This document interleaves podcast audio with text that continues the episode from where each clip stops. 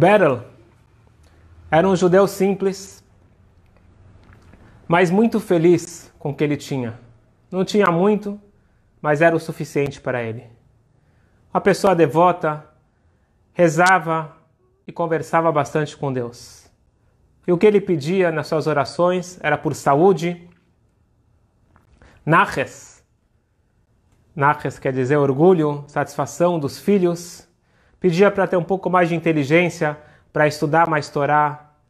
Ele pedia para conseguir ter um coração melhor, se comportar melhor com as pessoas. Riqueza. Este nunca foi um dos itens na sua lista de pedidos para Deus. Para que riqueza? Quem é feliz, quem é rico, aquele que está feliz com o que tem. E assim ele vivia a sua vidinha. Ele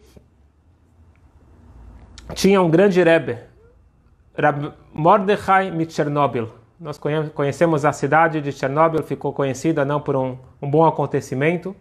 E Rav Mordechai foi um dos grandes Rebes.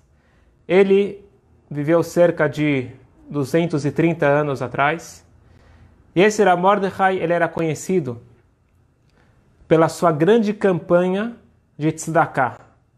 Ele estava sempre procurando arrecadar fundos para ajudar os pobres.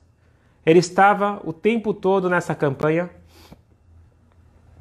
E um dos seus alunos era esse nosso herói, esse nosso querido Beryl. Esse Beryl, ele morava numa cidade perto de Chernobyl.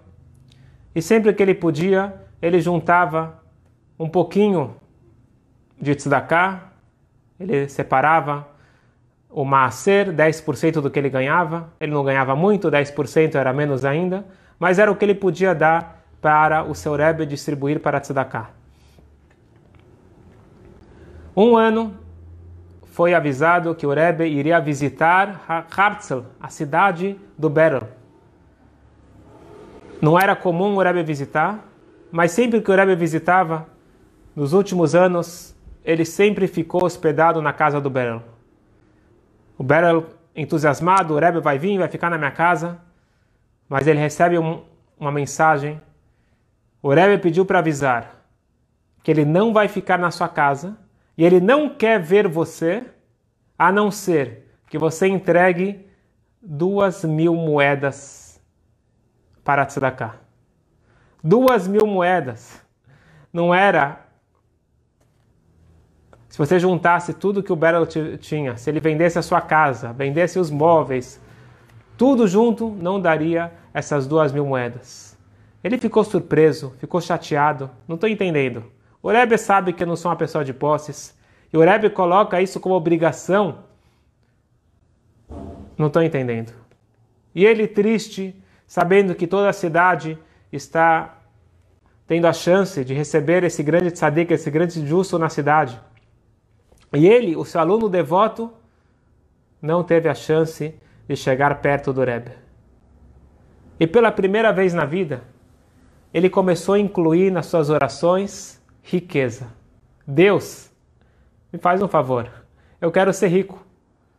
E porque ele estava pedindo por riqueza, para ele poder levar esses dois mil rublos para o seu querido Rebbe e poder ser aceito novamente como seu aluno devoto. Pouco tempo depois, soldados, invasores, eles estão fugindo e eles passam pela cidade de Herzl e eles não perguntam nada. Eles se hospedam nas casas dos moradores da cidade. Eles simplesmente invadem cada casa, deitam onde eles querem e eles que mandam. E na casa do Berlo foi diferente. Alguns soldados entraram, eles estavam carregando um baú muito pesado. Eles escondem o baú dentro dos armários e eles deitam, mas não por muito tempo. Logo soou um alarme e era sinal que todos os soldados tinham que fugir e continuar caminho. Todos eles saem correndo e eles esquecem aquele baú na casa do Beryl. O Beryl não sabe o que é o baú, também não toca.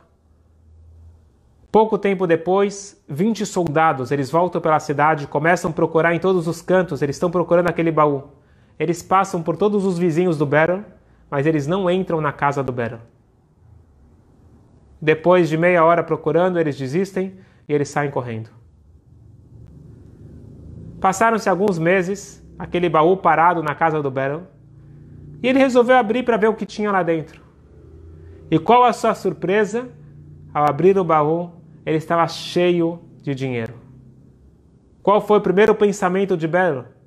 Ah, Baruch Hashem, graças a Deus. Agora eu vou poder levar aquelas duas mil moedas para o meu Rebbe. Ele, com muito cuidado, ele separa aquelas duas mil moedas e vai para o seu Rebbe. O Rebbe recebe ele com um sorriso, ele coloca na mesa as duas mil moedas e fala: Rebbe, finalmente eu trouxe aqui para o senhor dar para Tzedakah. O Rebbe fala: Beryl, você deve ter ficado chateado comigo quando eu falei que eu não iria para sua casa. Mas deixa eu te explicar o que, que eu fiz. Me foi revelado que você tem a brachá de riqueza. Você pode ser um homem rico. Mas para você ser um homem rico, faltava uma coisa: você pedir. Quando você pede para Deus, você está criando o veículo para se materializar essa brachá. Só que você nunca pediu para Deus por riqueza. Isso não foi importante para você. E eu vendo que você tinha essa brachá e você não pedia, eu fui forçado a causar uma situação onde você se sentiu obrigado a pedir por riqueza. Então não se preocupa, esse dinheiro é seu, esse dinheiro do baú todo agora pertence a você. Essas duas mil moedas eu vou distribuir para tzedakah no teu mérito. Eu gostaria que você mudasse para uma cidade grande e se tornasse um grande atacadista. Mas, por favor, não esqueça que o teste da riqueza ele é muito, mas muito mais difícil que o teste da pobreza. Não esqueça que Deus te deu na tua mão um grande mérito, porque quanto mais dinheiro, mais chance de ajudar as outras pessoas você tem. Mas nunca esqueça dessa função importante que Deus te designou. Essa é a primeira história. Mas eu gostaria de contar, com a permissão de vocês, mais uma história. Eu quero depois juntar essas duas histórias e trazer lições para a nossa vida. Todos nós queremos parnassá, riqueza, brachot. Eu gostaria de analisar junto com vocês duas histórias. Essa é a história número um. Vamos agora para a história número dois. Vamos voltar um pouquinho mais no tempo, século II. O grande mestre, Rabbi Shimon Bar Yochai, que nós comemoramos agora em Lag BaOmer. Rabbi Shimon Bar Yochai, uma pessoa das mais elevadas que nosso povo já teve. Uma pessoa que o tempo todo estudava a Torá. Não tinha outra coisa na sua frente a não ser o estudo de Torá.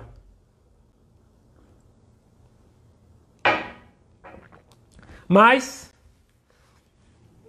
um dia, um ano, logo depois de Rosh Hashanah, ele resolveu ir até a casa dos seus sobrinhos. Eles não moravam muito longe, numa outra cidade próxima, ele foi até a casa dos seus sobrinhos. E ele entra na casa, eram dois sobrinhos, dois sócios, trabalhavam com seda, e ele entrou e falou: Gostaria de conversar com vocês um assunto muito importante. Lógico, grande honra. Além de tio, era o grande Rabi Shimon Bar Yochai. O Shimon falou: eu, eu vim aqui falar com vocês sobre a importância de tzedakah. Os sobrinhos sabiam da importância de tzedakah. Eles davam o maaser, eles davam 10%, eles cumpriam a mitzvah, eles não tinham necessidade do tio falar sobre isso. Mas o tio falou: é muito importante vocês darem mais do que vocês podem. É importante vocês abrirem a mão, estar tá sempre é, envolvidos em boas causas. Eu vou pedir para vocês um favor. Toda tzedakah, seja um centavo, todo centavo que você der, eu quero que vocês anotem. Pegam um papel e anotem tudo que vocês vão dar em nome da empresa nesses próximos, nesses próximos tempos. Eles não entenderam muito bem o que o mestre falou, mas em respeito a ele, falaram com certeza, muito obrigado pela sua visita, pela sua, pelos seus conselhos. O mestre percebeu, o tio Rabi Shimon Baruchai percebeu que eles não tinham entendido muito bem o que ele falou, e ele cada vez mandava mensageiros para os sobrinhos com uma boa causa. Você poderia ajudar, por favor, uma viúva? Você poderia ajudar, por favor, uma, uma pessoa doente? E assim, cada vez eles vinham, o, o Rabbi Shimon Baruchai mandava um mensageiro arrecadar para uma boa causa. E assim, não tinha como eles recusarem. Se o tio estava pedindo, eles confiavam no tio, eles davam, mesmo que era acima do que eles costumavam dar de tzedakah. Depois de alguns meses, veio a notícia que infelizmente esses dois sócios, esses dois sobrinhos de Rav Shimon Baruchai foram presos. Eles foram acusados, uma acusação falsa, mas eles foram acusados de sonegação de impostos. Eles fizeram alguma grande venda e não pagaram impostos.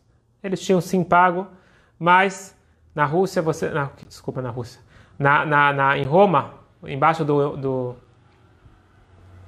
para os romanos os judeus não precisavam de muitas provas para serem incriminados. E o Rabi Shimon Baruchai, ele se dirige imediatamente até a cidade dos sobrinhos, ele vai para a prisão e ele pede permissão para fazer uma visita, ele é concedido a permissão. Eles muito felizes, o Rabi Shimon chegou, o grande mestre com certeza vai nos dar uma brachá, vai nos ajudar de alguma forma. E ele não quis papo. Rabi Shimon Baruchai falou: Eu quero saber quanto vocês deram de tzedakah esse ano. E eles tinham lá no bolso aquela, aquele papelzinho onde eles anotaram, tiraram as anotações. O Rabi Shimon começou a fazer a conta. 594. 594 denarim. 594 moedas de ouro. Ufa, o Rabi Shimon falou, muito bem. Vocês têm com vocês seis moedas? E eles, quando foram para a prisão, tinham costurado dentro da roupa um pouco de dinheiro, e era exatamente o que eles tinham levado consigo, seis moedas. O Rabi Shimon falou, me dá essas seis moedas. Ele pegou as seis moedas, saiu da cela, foi lá no escritório central da prisão, e resumindo a história, ele conseguiu com aquelas seis moedas resgatar os sobrinhos. Faltou um detalhe que eu não contei da história. A fiança exigida era 600 moedas. E ele aqui resolveu com seis moedas. Ufa, que alegria! Eles saíram da prisão. Rabi Shimon Bar Yochai acompanhou eles para casa. E eles perguntaram para Rabi Shimon, como que você conseguiu nos resgatar com seis moedas? quando que a gente tinha que pagar uma fiança de 600 moedas. E Rabbi Shimon falou, não sei se vocês lembram, quando eu cheguei aqui falei para vocês que vocês tinham que dar tzedakah em abundância. Lógico que a gente lembra, você não viu que a gente anotou tudo? A gente lembra muito bem. A gente nunca entendeu por que, que o Senhor frisou tanto isso. A gente sempre praticou a tzedakah. Eu tive uma revelação em Rosh Hashanah. Eu tive um sonho, falou Rabi Shimon, que vocês perderiam 600 moedas nesse ano. A gente sabe, consta no Talmud, que tudo que a pessoa ganha ou perde durante o ano está decretado em Rosh Hashanah. Então todo mundo está falando do corona, crise e outras coisas. A gente não ganha mais um centavo a mais que foi decretado. A gente não perde mais que foi decretado. Tudo o que está acontecendo conosco foi decretado no último Rosh Hashanah. Não só em dinheiro, em alegria, inspiração, narres, tudo é decretado em Rosh Hashanah. Por isso a importância de Rosh Hashanah, mais do que Yom Kippur, mas é um tema à parte. Eu tive essa revelação que esse ano vocês iam perder 600. É sabido que perder significa sair da minha conta. Ou que sai, Deus nos livre, com multas, com doença, ou você perde de alguma forma, ou com tzedakah. Então eu quis que vocês tivessem um mérito da tzedakah para proteger vocês. E por isso eu fiquei incentivando, incentivando toda hora darem tzedakah. Faltou essa última causa para vocês darem as últimas seis moedas. Então eu sabia que vocês iam perder 600. Vocês deram 594, faltava seis. Então na hora que eu dei as seis, o decreto celestial finalizou e com isso o decreto aqui embaixo. E com isso eu finalizo essas duas histórias e trago para a nossa vida. Primeiro, todos nós temos decretado muitas brachot. Isso tudo foi decretado em Rosh Hashanah. Às vezes falta pedir. Às vezes falta pedir. E tem gente que tem vergonha de pedir, ou se sente mal, fala, vou ficar atrapalhando Deus. Saibam que Deus tem o maior prazer quando um filho ele pede. Nós precisamos sim pedir para Hashem e Hashem quer nos dar. E Ele não quer nos dar parnassá, Ele quer nos dar riqueza. Tem que saber se você quer esse teste. Às vezes Deus te escolhe e nem sempre é fácil esse teste. É mais fácil o teste da pobreza quando você está no aperto. Quando eu falo pobreza, não só financeira. Quando você está mal, quando você está com dificuldade, é mais fácil você gritar e rezar e falar com Deus do coração. Quando as coisas estão boas, quando está tudo tranquilo, você deixa essa conexão um pouco para depois. Nos momentos de aperto, é o momento de apertar firme o coração e rezar um pouquinho mais com kavaná, um pouquinho mais de inspiração e pedir para Hashem nos dar tudo, mas tudo que nós merecemos. E se a gente faz uma tefilá bem feita, isso cria novos canais e traz mais merecimento e mais brachá. Tem crise, tem corona, tem dificuldades. Isso não significa que a brachá divina ela fica encolhida. Nós temos que procurar talvez um outro canal. Nós temos que procurar uma outra forma de atrair essas brachot. Mas as brachot continuam, Deus continua, tudo continua igual ou melhor. Porque na hora da escuridão é onde tem uma luz muito forte. Como colocar isso na prática? Como ganhar dinheiro? Como manter a Parnassá nessas épocas difíceis? Esse vai ser o tema, se Deus quiser, da próxima aula. Quarta-feira, 20 e 30, todos convidados. Vamos tentar fazer aqui em ambas redes sociais, no Instagram e no Facebook. Todos convidados para a próxima aula e que todos tenham uma boa semana com muita brachá e não esqueçam de tomar o seu chá quentinho. Lechaim!